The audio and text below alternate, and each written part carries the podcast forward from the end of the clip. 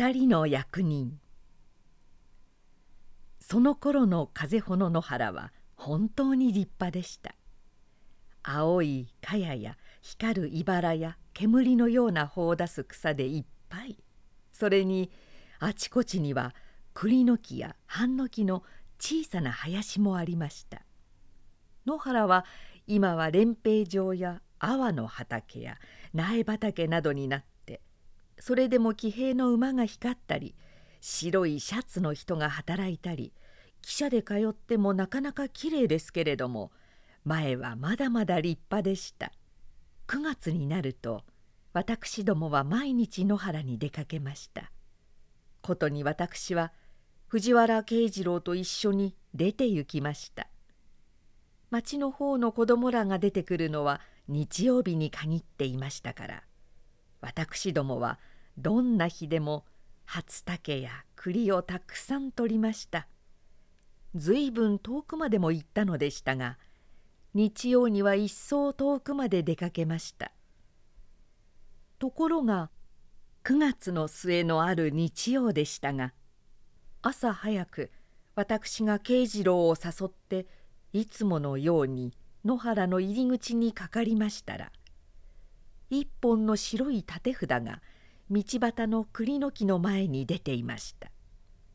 私どもはもう尋常5年生でしたからすらすら読みました「本日は東北長官一行の出遊につきこれより中には入るべからず東北町私はがっかりしてしまいました。慶次郎も顔を赤くして何べんも読み直していました。困ったね。偉い人が来るんだよ。叱られるといけないからもう帰ろうか。私が言いましたら慶次郎は少し怒って答えました「構わんもんか。入ろう入ろう。ここは天使様のとこでそんな警部やなんかのとこじゃないんだい。ずっと奥へ行こうよ」私もにわかに面白くなりました「おい東北長官というもの見たいな。どんな顔だろう。ひげも眼鏡もあるのさ。千頃来た大臣だってそうだ。どこかに隠れて見てようか。見てよ。寺林のとこはどうだい。寺林というのは今は蓮平城の北の端になっていますが野原の中で一番きれいなところでした。半の木の林がぐるっとお輪になっていて中には短い柔らかな草が一面生えてまるで一つの公園地のようでした。私どもはその半の木の中に隠れていようと思ったのです。そうしよう早く行かないと見つかるぜ。さあ走ってこう。私どもはそこでまるで一目散にその野原の一本道を走りました。あんまり苦しくて息がつけなくなると止まって空を向いて歩きまた後ろを見ては駆け出し走って走ってとうとう寺林に着いたのです。そこで道から離れて半の木の中に隠れました。けれども虫がしんしん鳴き時々鳥が百匹も一塊になってザーッと通るばかり。一向人も来ないようでしたからだんだん私たちは怖くなくなって半の木の下の茅をガサガサ分けて初竹を探し始めました。いつものようにたくさん見つかりましたから私はいつか長官のことも忘れてしきりにておりました。するとにわかに慶次郎が私のところにやってきてしがみつきました。まるで私の耳のそばでそっと言ったのです「来たよ来たよ。とうとう来たよ。そらね」私は茅の間からすかすようにして私どもの来た方を見ました。向こうから2人の役人が大急ぎで道をやってくるのです。それもなんだか道からそれて私どもの林へやってくるらしいのです。さあ私どもはもう息も詰まるように思いました。ずんずん近づいてきたのです。この林だろう。確かにこれだな。一人の顔の赤い体格のいい紺の爪入りを着た方の役人が言いました「うん。そうだ。間違いないよ」もう一人の黒い服の役人が答えました。さあもう私たちはきっと殺されるに違いないと思いました。まさかこんな林には気もつかずに通り過ぎるだろうと思っていたら2人の役人がどこかで番をして見ていたのです。万一殺されないにしてももう縛られると私どもは覚悟しました。慶次郎の顔を見ましたらやっぱり真っ青で唇まで乾いて白くなっていました。私は役人に縛られた時取ったきのこを持たせられて町を歩きたくないと考えました。そこでそっと慶次郎に言いました「縛られるよ。きっと縛られる。きのこ捨てよう。きのこさ」慶次郎は何にも言わないで黙ってきのこを履物のまま捨てました。私も籠の紐からそっと手を離しました。ところが2人の役人は別に私どもを捕まえに来たのでもないようでした。うろうろ木の高いところを見ていましたしそれに林の前でピタッと立ち止まったらしいのでした。そしてしばらく何かしていました。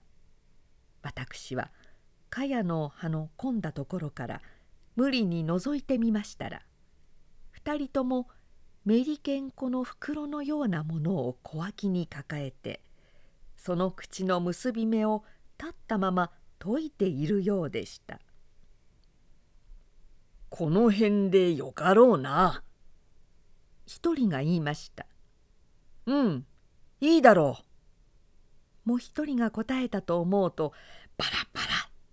と音がしました。確かに何かまいたのです。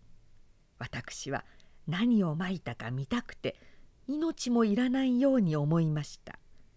怖いことはやっぱり怖かったのですけれども。役人どもはだんだん向こうの方へ半の木の間を歩きながらずいぶんしばらくまいていましたがにわかに一人が言いました「おい失敗だよ失敗だ。ひどくしくじった。君の袋にはまだたくさんあるか？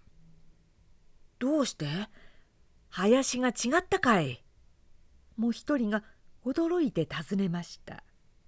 だって君これは何という木か知らんが栗の木じゃないぜ。途方もないとこに栗の実が落ちてちゃバレるよ。もう一人が落ち着いた声で答えました。うんそんなことは心配ないよ。初めから僕は気がついてるんだ。そんなことまで何のかんの言うもんか。どっちから来たろうって言ったら、風で飛ばされて参りましたでしょうっていやいや。そんなわけにもいくまいぜ。困ったなあ。どこか栗の木の下へ巻こう。あ、うまい。こいつはうまい。栗の木だ。こいつから落ちたということにすりゃいいな。ああ、助かった。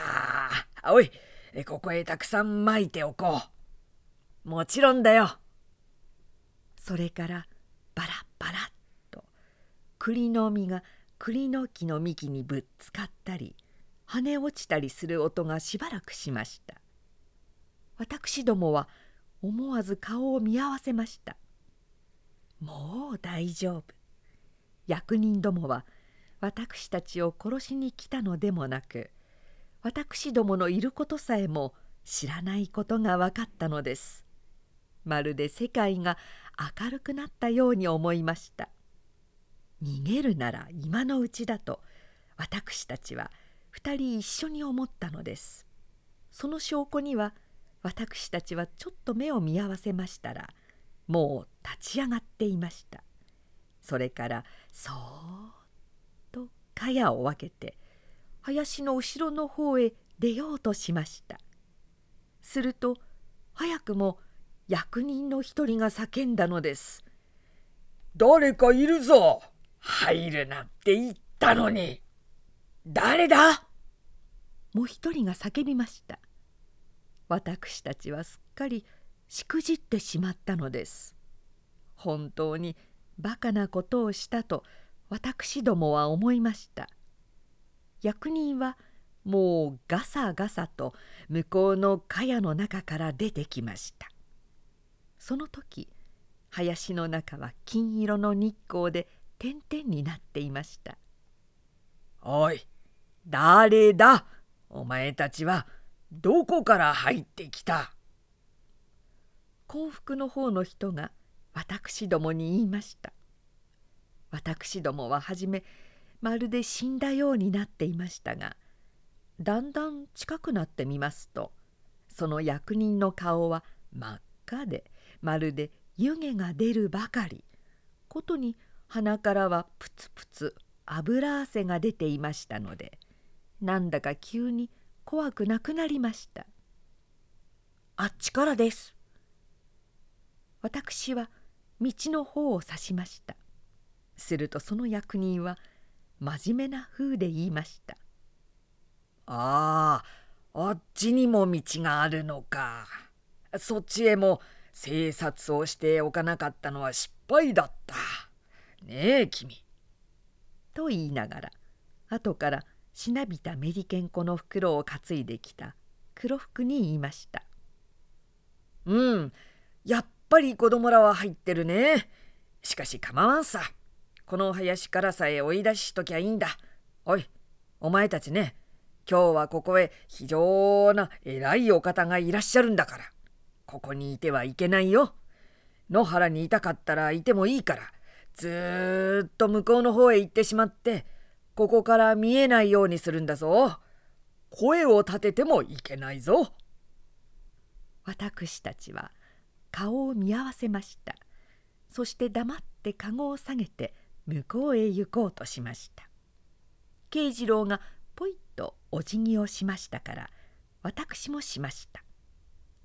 幸福の役人はメリケン粉の空袋を手に団子のように巻きつけていましたが少しかがむようにしました。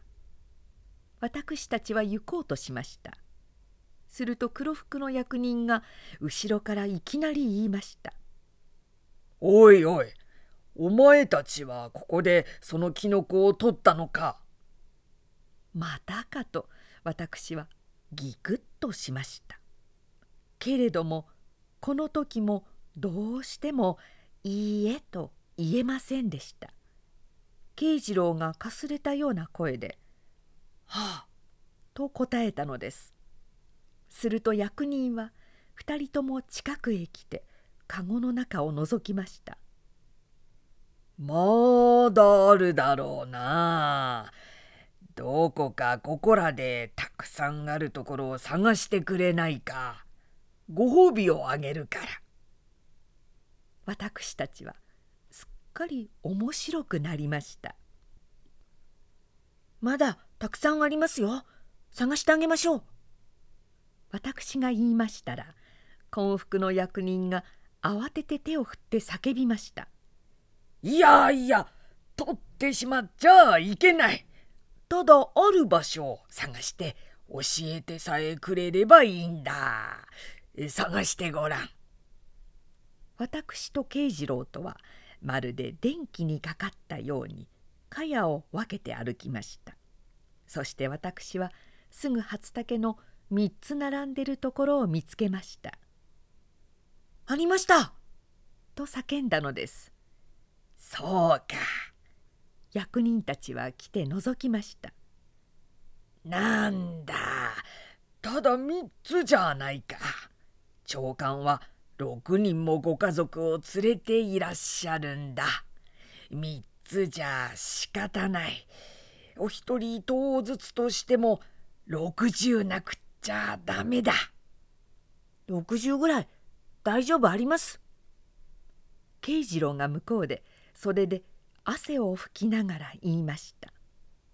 いやあちこち散らばったんじゃ探し出せない。二とこぐらいに集まってなくっちゃ。初竹はそんなに集まってないんです。私も勢いがついて言いました。うーん、そんなら構わないから、お前たちの取ったキノコをそこらへ立てておこうかな。それでいいさ。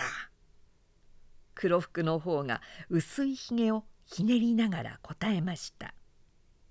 おい、お前たちのかごのキノコをみんなよこせ。後でご褒美はやるからな。幸福は笑って言いました。私たちは黙ってかごを出したのです。二人はしゃがんでかごを逆さにして数を数えてから小さいのはみんなまたかごに戻しました。ちょうどいいよ70あるこいつをここらへ立ててこう。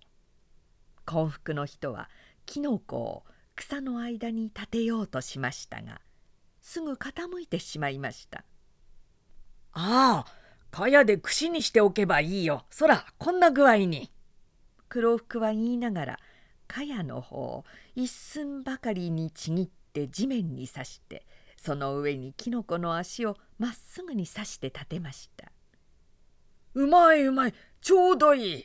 おいお前たちかやの方をこれくらいの長さにちぎってくれ。私たちはとうとう笑いました。役人も笑っていました。間もなく役人たちは私たちのやったかやの方すっかりその辺に植えて上にみんなきのこを突き刺しました。実に見事にはなりましたがまたおかしかったのです。第一かやが倒れていましたしきのこのちぎれた足も見えていました。私どもは笑って見ていますと黒服の役人が難しい顔をして言いました「さあお前たちももう行ってくれ。この袋はやるよ」「うんそうだ。そらご褒美だよ」二人はメリケン粉の袋を私たちに投げました。そんなものいらないと私たちは思いましたが役人がまた真面目になって怖くなりましたから黙って受け取りました。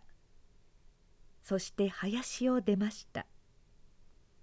林を出る時ちょっと振り返ってみましたら二人がまっすぐに立ってしきりにそのこしらえたきのこの公園を眺めているようでしたが間もなく「ダメだよ。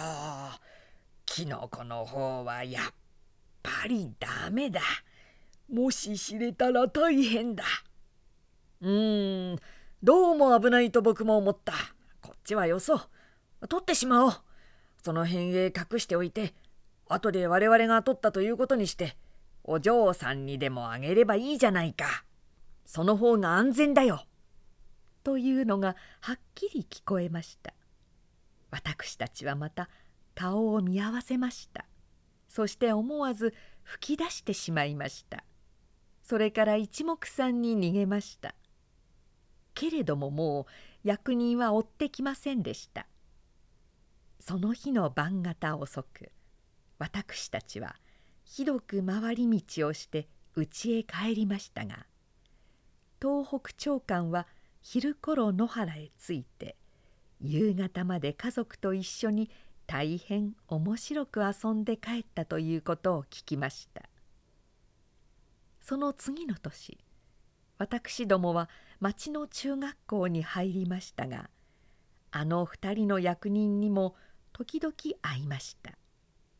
2人はステッキを振ったり包みを抱えたりまた競馬などで酔って顔を赤くして叫んだりしていました。私たちはちゃんと覚えていたのですけれども向こうではいつもどうも見たことのある子供だが思い出せないというような顔をするのでした。